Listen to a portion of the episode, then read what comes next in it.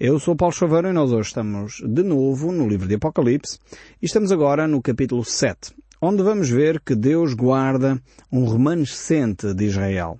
Deus, de alguma forma, ao mesmo tempo que está a permitir que a humanidade passe um período de prova de facto único na história da humanidade, eh, ao mesmo tempo Deus está a permanecer no seu amor, Deus continua a procurar redimir uh, aqueles que se querem chegar a Ele e Ele o faz com o mesmo carinho, com o mesmo amor, com a mesma dedicação que sempre fez, buscando realmente salvar todos aqueles que buscam a Deus.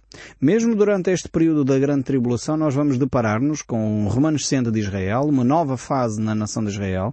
Israel vai tomar um, um papel preponderante outra vez na história da humanidade, como nós iremos ver, e também ao mesmo tempo verificamos uh, que Deus vai redimir uh, um grupo de gentios, portanto todos aqueles que não são judeus, Deus vai permitir que a salvação continue a ocorrer. Ainda que uh, o anticristo irá martirizar todos aqueles que se aproximarem de Deus, que queiram efetivamente chegar a ter um relacionamento com Deus. Então, por um lado, verificamos este livro de Apocalipse que nos descreve de uma forma bastante acessível, compreensível, aquilo que na realidade nós temos diante de nós. Eh, o livro de Apocalipse ele próprio está estruturado com divisão interna, ele próprio nos ajuda eh, a entender a sua estrutura interna e depois quando nós temos a compreensão, que a maioria dos nossos ouvintes tem, do estudo que já temos vindo a fazer dos outros 65 livros da Bíblia, certamente torna-se bem mais fácil entendermos agora este livro de Apocalipse, que tem vários simbolismos. Alguns deles nós temos que admitir e temos feito aqui, eh, quando não os entendemos na totalidade, damos uma ou duas interpretações possíveis para aquele, eh, para aquele símbolo que está a ser levantado ali pelo apóstolo João, eh, mas na realidade encontramos uma lógica interna no livro, uma sequência também cronológica bastante uh, fácil de entender uh, e quando percebemos a abertura destes uh, seis selos, vemos como eles se desencadeiam uma série de, de mecanismos, quer os quatro cavaleiros do Apocalipse desencadeiam uma série de situações que elas próprias vão conduzindo a humanidade de facto num processo de, de provação terrível. Uh, por causa de, da própria atitude que o homem vai assumindo. Encontramos logo no capítulo 1 a glorificação de Cristo, no capítulo 2 e 3 a história da Igreja. Então temos esta, este cenário cronológico que nós encontramos aqui. Depois, a partir do capítulo 4, a Igreja é elevada para os céus e a humanidade, ao mesmo tempo em que a Igreja está nos céus, a humanidade está a viver este período de grande tribulação que serve para provar a humanidade. Eh, quando vemos estes eh, seis selos abertos até este período, nós verificamos que um quarto da população mundial irá sofrer uh, morte por consequência da guerra, por consequência da fome, das pestes, das, das coisas que vão ocorrer. E João relata este processo da abertura dos selos, onde verificamos que há um grande genocídio em relação aos cristãos, vão ser assassinados pelo anticristo que vai perseguir de uma forma metódica e de uma forma bastante uh, agressiva aqueles que uh, estarão na Terra nesse período. Uh, não estamos a falar da Igreja, mas aqueles, porque a Igreja já subiu aos céus, como nós já vimos, mas aqueles que vão permanecer e durante esse período irão ouvir e nós iremos entender isso. Um, iremos agora surgir aqui como é que as pessoas vão chegar ao conhecimento da fé. Será que as pessoas se vão salvar? Vai haver ou não salvação? Vai haver ou não anúncio do Evangelho? Como é que as pessoas vão encontrar um relacionamento com Deus neste período? E é isto que o capítulo 7 vai nos uh, explicar. O capítulo 7 do livro do Apocalipse vai dar respostas a estas questões que nós estamos a levantar neste momento. Haverá ou não possibilidade das pessoas uh, se voltarem para Deus? É óbvio que sim. Eu, conhecendo o coração de Deus como nós conhecemos e o relato bíblico como nós o temos aqui, o livro do Apocalipse descreve exatamente esse período, uh, para nós podermos perceber que o coração de Deus mantém-se. Deus quer que o homem se salve. Esta é a grande preocupação do, de Deus para com o homem. É pena que o homem não tenha dado ouvidos à voz de Deus. Foi por isso que Deus deu eh, a ação do Espírito Santo desde o dia de Pentecostes de uma forma especial, mas apesar da Igreja ser eh, retirada, podemos dizer assim, do, do, da humanidade, o Espírito Santo continua ativo agora de uma ou outra forma, não de uma forma igual até ao momento em que a Igreja estava presente, mas vai continuar a trazer, através destas testemunhas que vão ficar na Terra, vai continuar a trazer a palavra de Deus e a oportunidade para que as pessoas se tornem cristãos. Um, realmente vemos uh, que este período da grande tribulação será de facto um período em que o Espírito Santo terá, terá, uma intervenção completamente diferente, assim como tinha no Velho Testamento. O Espírito Santo, apesar de no dia de Pentecostes ter descido de uma forma completamente diferente sobre a humanidade, ter trazido uma nova realidade à, à humanidade, no entanto, no Velho Testamento ele já agia e depois da Igreja ser removida uh, da terra também continuará a agir de uma outra forma, de uma outra maneira, mas uh, na realidade o Espírito Santo continuará a ter a sua ação uh, no coração das pessoas porque é ele que convence do pecado, da justiça e do juízo. Ainda que Satanás realmente terá as rédeas soltas, podemos dizer assim, para intervir uh, de uma forma muito mais uh, aberta, aguerrida, trazendo de facto uh, aí aquilo que são as suas propostas para o homem viver e verificamos que as propostas que Satanás tem é de facto a guerra, a fome, a miséria, a desgraça, a catástrofe. É isso que Satanás vai promover uh, durante esse período em que ele de alguma forma vai ter o anticristo a governar a humanidade. Estamos então no capítulo 7 uh, eh, deste livro de Apocalipse, no verso 1 temos mais uma vez aqui uma separação uh, que começa com esta expressão depois disto. Nós já verificamos que este aspecto, esta expressão depois disto, surge no capítulo 4, começando uma nova fase uh, na revelação de João e agora encontramos aqui um, ehm, no capítulo 7 numa nova fase. Depois disto o quê? Depois de, do surgimento destes quatro primeiros cavaleiros. Depois do surgimento destes quatro primeiros flagelos que de alguma maneira vão assolar a Terra. Depois deste período inicial já de, de, de, dificuldade, vamos entrar numa nova fase, vamos entrar num período ainda difícil da parte uh, da humanidade, mas uh, que João vai descrever aqui. Verso 1 continua, depois disto vi quatro anjos em pé nos quatro cantos da terra, conservando seguros os quatro ventos da terra, para que nenhum vento soprasse sobre a terra, nem sobre o mar, nem sobre árvore alguma. Vi outro anjo que subia do nascendo do sol, como o selo do Deus vivo, e clamou com grande voz aos quatro anjos, aqueles os quais foram dados fazer dano à terra e ao mar, dizendo, não danifiquem nem a terra, nem o mar, nem as árvores, até selarmos nas frontes os servos do nosso Deus. Então ouvi o número dos que foram selados, que eram 144 mil, de todas as tribos dos filhos de Israel. Vamos fazer uma pausa aqui e analisar este texto de uma forma mais detalhada eh, porque ele aqui tem muito conteúdo para nós analisarmos. Começa logo pela expressão e alguns vão dizer, então, mas eh, na realidade estes selos aqui, o que é que eles representam? Estes selos nas, nas frontes, nas testas, que ideia é esta? Entendemos aqui que há um número eh, que é dado, 144 mil. E este número aqui, alguns grupos religiosos têm assumido e têm divulgado, feito um grande empolamento deste número. É preciso dizer que este número de 144 mil, a própria Escritura diz quem são.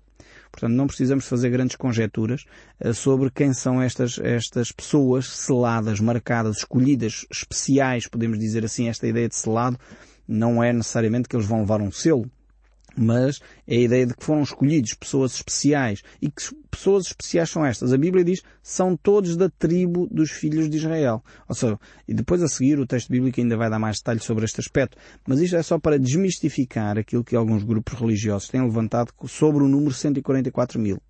Ou seja, 144 mil são um grupo específico de, de, do povo de Israel por isso a questão de que nós no início falámos de que este rolo, este livro, é de facto a aliança que Deus estabelece com a nação de Israel. E tentámos fundamentar isso com alguns textos do Antigo Testamento e do Novo Testamento que falam realmente eh, desta nova relação que Deus vai se estabelecer outra vez com o povo de Israel, visto que a Igreja já foi retirada da terra.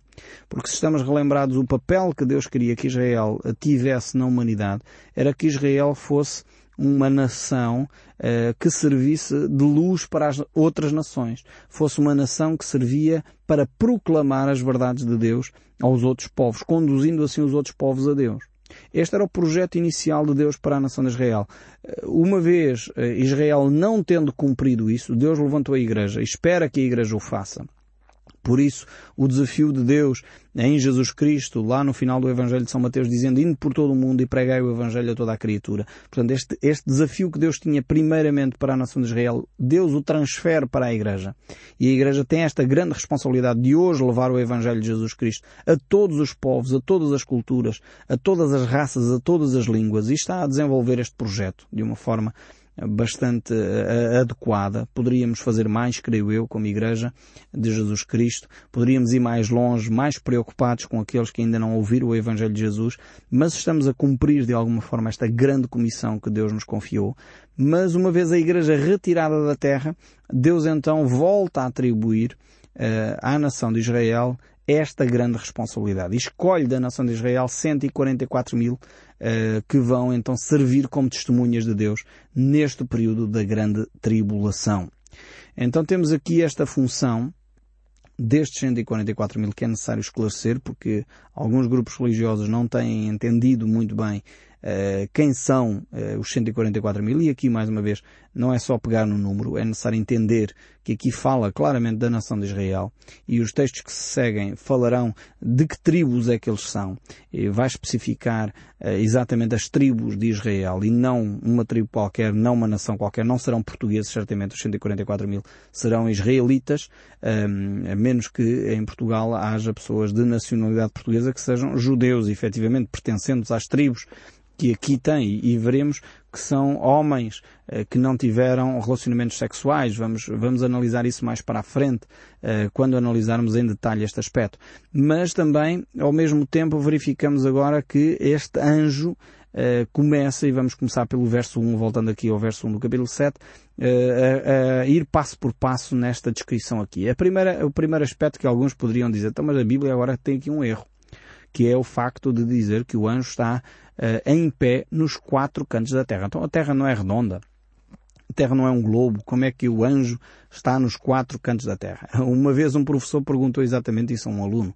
Aonde é que ficam os quatro cantos da Terra? E os alunos reagiram logo a essa afirmação do seu professor, dizendo, mas uh, professor, então já é sabido, é dado adquirido que a Terra é um globo. Portanto, logo uma, uma esfera não tem cantos ao que o, ao, ao que o professor uh, retorquiu, dizendo, mas vocês não sabem que existe o, o norte, o sul, o oeste e o oeste. E a estes quatro cantos que se refere aqui o texto bíblico, provavelmente aos pontos cardeais, uh, não que, que haja de facto cantos uh, no globo terrestre, mas que na realidade os pontos cardeais servem de referência. Uh, e aqui refere-se exatamente à, à, globalidade. Quando se fala aqui dos quatro cantos, seria uh, impossível, humanamente falando, a menos que fosse um gigante uh, que tivesse os pés assentes uh, nesses quatro cantos. Aqui mais uma vez é uma metáfora, uma imagem que reforça que este ser vai ter autoridade sobre o planeta inteiro, portanto sobre a Terra na sua globalidade. E o poder que este ser vai ter tem a ver com os ventos. Uh, ou seja, vai parar os ventos. Por um lado, pode ser uma metáfora, no sentido de que fala dos ventos de justiça de Deus que vão chegar à humanidade, mas, mais uma vez, hoje em dia, alguns autores, alguns cientistas, mais uma vez, uh, falam destes aspectos, do que pode ocorrer uh, na humanidade e já iremos falar sobre essa questão. A natureza é então aqui salientada. O próprio salmista no Salmo 148, verso 8, fala da natureza e daquilo que irá ocorrer e diz que o fogo e a saraiva, a neve e o vapor e ventos fortes que lhes executam a palavra. Então vemos aqui a natureza sujeita à autoridade de Deus eh, e mais uma vez aqui esta ideia dos ventos que serão retidos uh, por Deus para juízo das nações.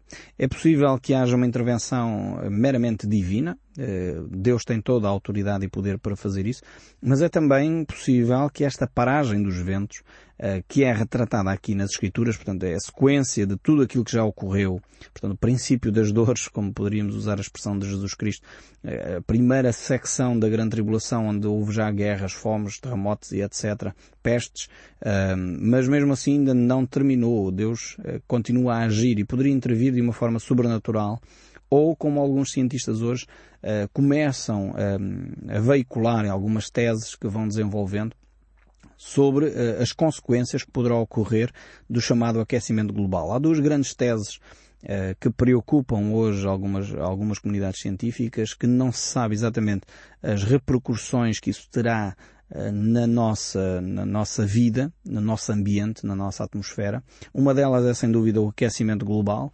Ainda há pouco tempo estava a ver um documentário sobre esta matéria e sobre a questão da introdução de águas muito frias que poderão vir a travar uh, o ciclo natural da água, as correntes uh, quentes e frias dos oceanos e, eh, consequentemente, a paragem dessas correntes poderá eventualmente desencadear uma estagnação dos oceanos, segundo alguns hum, cientistas talvez mais pessimistas ou não, não sei, uh, mas pelo menos uh, veiculam estas ideias e, consequentemente, pensa-se que poderá vir também influenciar a questão dos ventos.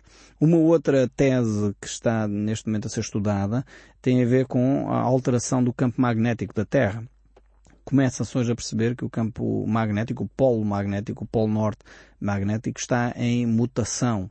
Uh, está provavelmente a deslocar-se para sul. Alguns cientistas, mais uma vez, pensam que isto é um fenómeno que ocorre, uh, tem ocorrido ao longo da história da, da vida da Terra, mas mais uma vez não se sabe as consequências desse fenómeno. É possível, uh, digo eu, ou coloco aqui esta ligação, que esta paragem dos ventos uh, de uma forma planetária possa ser influenciado por um destes dois fenómenos uh, que hoje em dia estão a ser estudados uh, e isso certamente irá provocar consequências drásticas a nível climático. Nós sabemos que chamada, o chamado aquecimento global tem sido, enfim, muito conversado hoje, muito tema de conversa, o aumento da, das temperaturas e consequências disso, o degelo dos polos, o aumento do nível das águas, a paragem eventualmente uh, das circulações e das correntes atlânticas, e isso poderá sem dúvida trazer consequências terríveis à humanidade. E nós vemos que este ser uh, celestial estará no controle, por um lado, destes ventos que deixarão de assolar a Terra. Vemos aqui que eles travam esses ventos, estes ventos que deveriam de fazer circular o ar, deveriam de fazer as coisas acontecer no planeta Terra, deixarão de soprar, para que nenhum vento sopre sobre a terra, nem sobre o mar, diz aqui o texto bíblico, por isso essa é alusão eventualmente às correntes oceânicas, que poderão parar e não se sabe eventualmente as consequências, mas uma das consequências poderá de facto ser esta, os ventos deixarem de soprar sobre a Terra.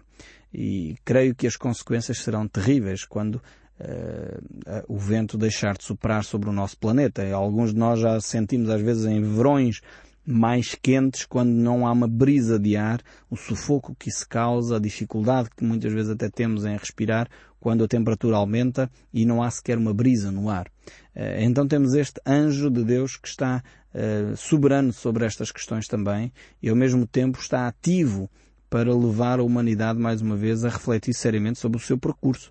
No fundo, as intervenções de Deus aqui neste período chamado a Grande Tribulação têm essencialmente como uh, motivação o, Deus levar o homem a uma reflexão mais séria, levar o homem a perceber o caminho que está a trilhar, levar o homem para uma reflexão sobre o seu percurso e para que o homem se possa arrepender e voltar para Deus.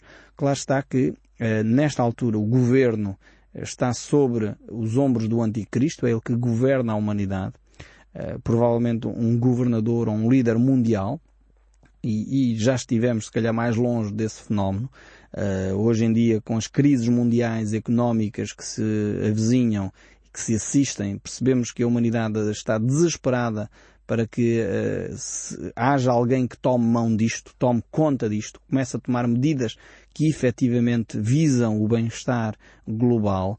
Eh, porque já percebemos que eh, as coisas não são estanques nem isoladas. As, as, consequências que um país sofre porque um banco nos Estados Unidos ou na, na Alemanha ou na Inglaterra ou, ou na Islândia, quando um banco começa a tremer e, e, tem que ser comprado pelo Estado, as consequências que isso tem na nossa própria economia, já percebemos que afinal as coisas estão muito mais interligadas do que aquilo que nós imaginamos. E é por isso que provavelmente a humanidade vai ansiar por um líder mundial que tome conta e possa legislar sobre estas matérias. Só que verificamos que isso ao acontecer vai dar autoridade uh, excessiva a uma pessoa uh, e essa pessoa assumirá, ainda que numa primeira fase, um papel de pacificador, de salvador da humanidade, mas consequentemente a seguir vai provocar grandes convulsões internacionais, grandes guerras, grande fome, grande peste, eh, muitas eh, circunstâncias nefastas que irão ser promovidas pelo Anticristo, opondo-se dessa forma a Cristo e impedindo que as pessoas tenham relacionamento com Deus. Aqui já não será uma situação de, de liberdade de forma alguma, antes pelo contrário, ele irá condenar e martirizar todos aqueles que quiserem desenvolver um relacionamento com Deus. Por isso encontramos nos textos anteriores, nos capítulos anteriores, esses uh, mártires que vêm da grande tribulação, esses mártires que estão debaixo do altar de Deus nos céus, aguardando que Deus lhes faça justiça. Uh, e por isso mesmo uh, os cristãos que assumirem ter um relacionamento com Cristo, ainda que já não estamos a falar da Igreja, mas querem ter um relacionamento com Cristo, pagarão com a vida esse facto uh, e serão perseguidos e martirizados pelo Anticristo. Então estes fenómenos aqui que nós encontramos descritos agora no capítulo 7, uh, eh, de facto levam-nos a perceber que Deus vai trazer testemunhas para falar uh, do Evangelho de Deus. Portanto, a mensagem bíblica vai ser trazida de novo e vai ser trazida essencialmente por este grupo os 144 mil da nação de Israel. Não são um grupo qualquer eh, de todos os povos, ou não são portugueses, espanhóis e aqui e acolá, mas serão de facto pessoas que vêm da nação de Israel, que vão assumir um papel de testemunhas de novo importantes para a humanidade. Eu espero sinceramente, e nós hoje vamos ficar por aqui, no próximo programa voltaremos ao capítulo 7 e a continuar a analisar estes textos do livro de Apocalipse, esperando que realmente este som deste livro continue a falar consigo, mesmo depois de desligar o seu rádio. Que Deus o abençoe ricamente e até ao próximo programa.